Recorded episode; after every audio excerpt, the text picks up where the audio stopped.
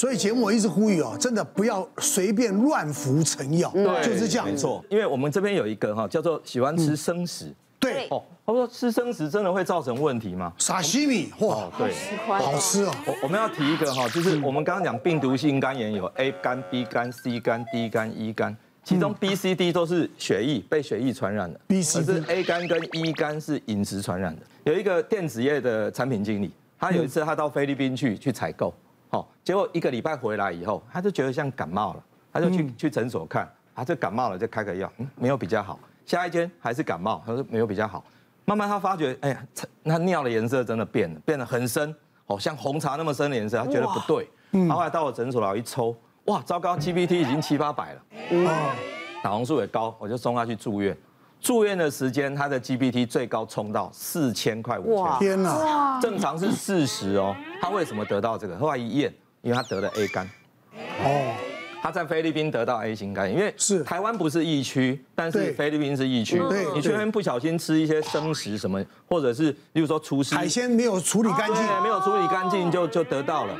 就得到了，所以现在 A 型肝炎跟 B 型肝炎事实上都有疫苗好打。嗯，我真的是建议说，我们台湾人验一下，验一下。你假如说你你没有抗体，赶快去打打疫苗。嗯，好，A 肝的话就是现在打一剂，过半年再打第二剂，嗯，百分之百都会产生抗体。我太太就是当年我还没有结婚，那时候她在华航当空姐，他们到了菲律宾都会有时候住一个晚上，是哦，再再飞回来，然后呢，他们下了飞机晚上可能就大家同事啊出去吃。菲律宾海鲜很棒啊！对呀，大家都吃哦。我太太回来得了什么？得了伤寒。哦。伤寒还引发了并发症。哦，会啊。我呀，他得了怪病。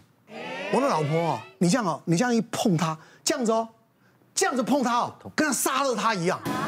就是那个痛到哦，他他觉得他连袜子都不能穿，没有不能睡觉，一个多月完全没睡觉。后来就找中医，反正就就做针灸、熏洗啊、针灸啊什么这些的，慢慢慢慢呢，还好了，还好好了。嗯，真的出国尽量。你甚至到欧美国家也都不要吃生的。对，就是可能国外有一些比较跟台湾不一样的病毒，嗯，所以你可能你可能吃到或得到了之后呢，你可能不一定就是你有抗体去应付它。是是是，因为不同不同的环境嘛，整个的那个那个免疫力各方面跟我们也不太一样。对对对对。啊，肝脏是我们全身大概是最过劳的一个器官，除了要代谢药物的中毒，还有吃的不洁的食物的这些中毒，然后平平常我们的污染啊，食品添加物。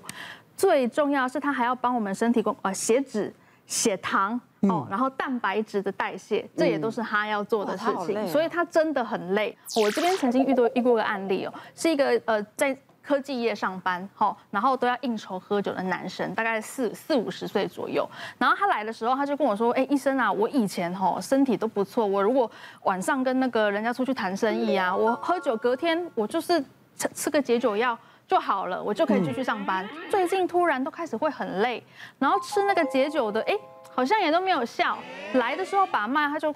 他就说：“我睡也睡不好，吃也吃不好。”那你会发现说：“哎，他的脸呐，看起来气色就是黄黄的。”是。然后你看他的舌苔呀，舌苔里面也是都是黄黄，这就很典型，在我们中医讲，就是你肝火旺。哦。肝其实是有慢性发炎的现象。嗯。对。那我马上就跟他说：“好，我可以现在就开始帮你中医调理，但是我还是希望你回去西医，就是好好的检查一下你的身体。”对。结果真的果不其然，他一检查就发现啊，医师啊，我的肝指数全部都。都超过 超过标准值，而且最重要的是我还有脂肪肝。哦，我说那是一定的啊，因为你应酬喝酒，荤腥不忌嘛，什么都吃。那这样子的人，第一个我们先教育他饮食作息，对不对？这些习惯要改变。那中医有很多可以帮助他，比如说好代谢这些毒物的能力更好。我们有很多养肝好养肝的药物。那另外就是说，可以让他这个疲倦的感觉也降得更好。最重要的是可以去调节它这个脂肪肝，呃，在平常的时候，这种三高的问题就要特别注意。是啊，像我今天也有特别准备啊，我们中医这种平常适合民众在家里，就是可以拿来当做养生养肝的茶饮，做成这个养生茶。对对对啊，这个就是呃，我选的是呃菊花、枸杞，好跟这个决明子这三个药。选这三味药主要是因为很多就是跟肝呃呃损害有关的，其实在中医讲还管眼睛，所以这不仅可以养肝，还可以够把灸。现在人用眼时间也很长，而且容易肝火旺。而且看你这个配方好像不是不是太贵了哈。对，很便宜，然后适合各种体质，随可以常喝的，可以可以常常喝。是哈是哈。在二零一九年的时候，我做了全身健康检查，嗯，结果做了超音波之后，后来发现原来我的肝居然有一个肝钙化，我很着急，因为第一次听到，我就问了医师，那医师告诉我说，嗯，这应该是不会有什么大问题，应该有可能跟你喝水有关。原来喝，如果你喝到不干净的水，是。很有可能就是会肝呃肝钙化。后来我想到，原来我们家其实那个水啊，下面都现在都很多净水器，对，呃，我的是过滤芯。对，三年没换吗？十几年没换，不装还好。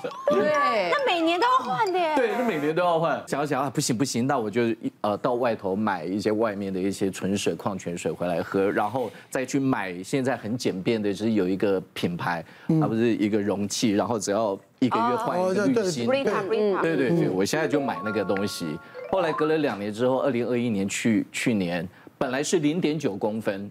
然后后来再检查一次，缩小为零点五二公分。哦哦，是这样，所以随时改善，真的有用。可是其实医师有建议我应该要在，就是如果有扩大，一定要追踪检查。肝脏科跟肾脏科医师有意见，因为那个肝内结石哈，其实跟水。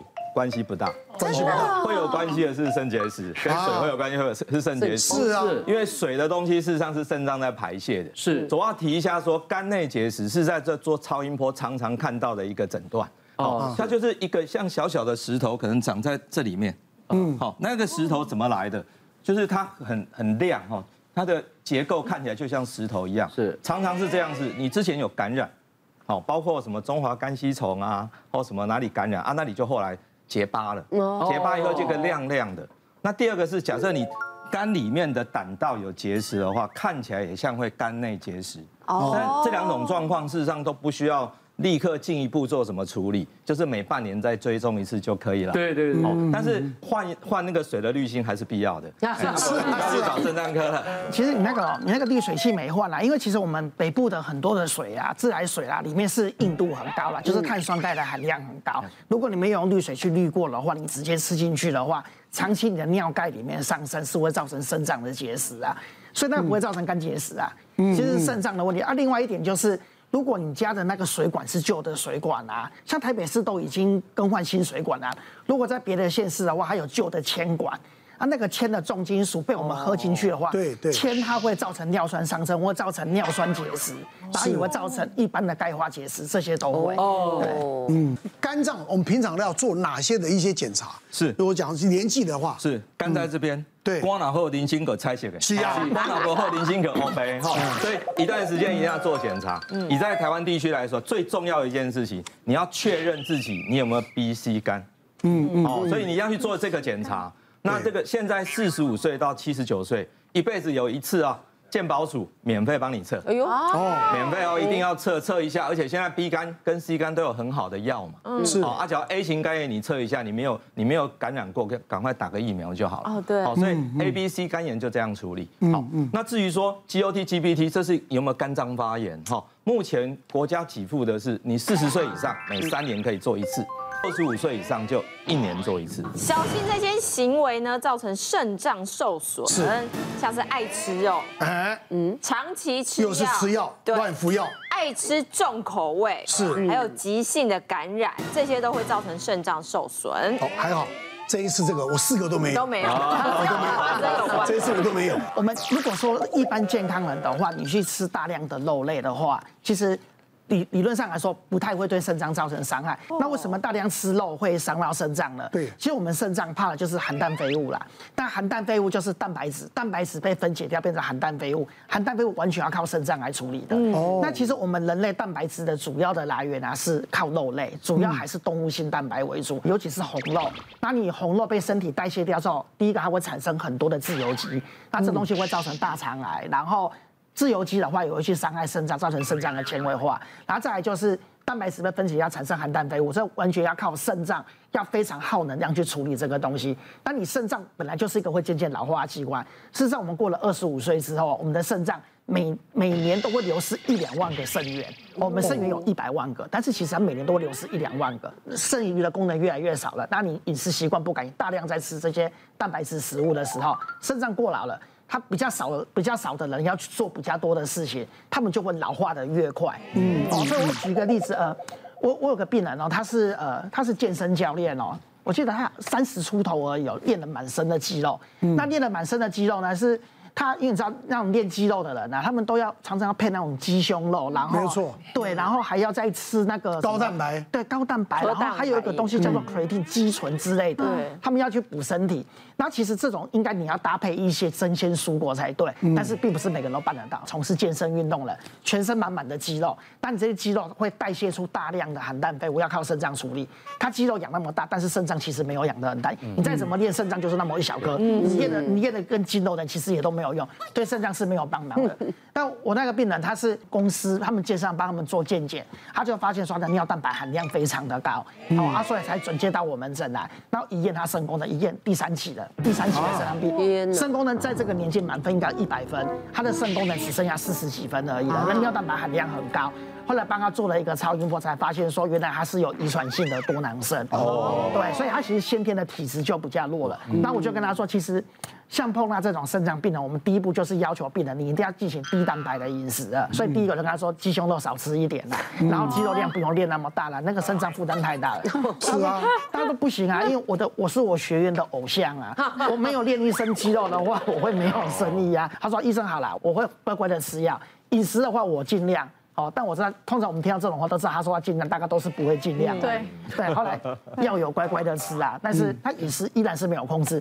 他觉得，因为我们三个月回这一次，每一次回来我就看他肌肉又再长了一点。就我超音波去扫，他的肾脏是越来越弱，他肾脏是多囊肾。我们一般多囊肾会长得很大个，偏偏他的多囊肾又没有长大个。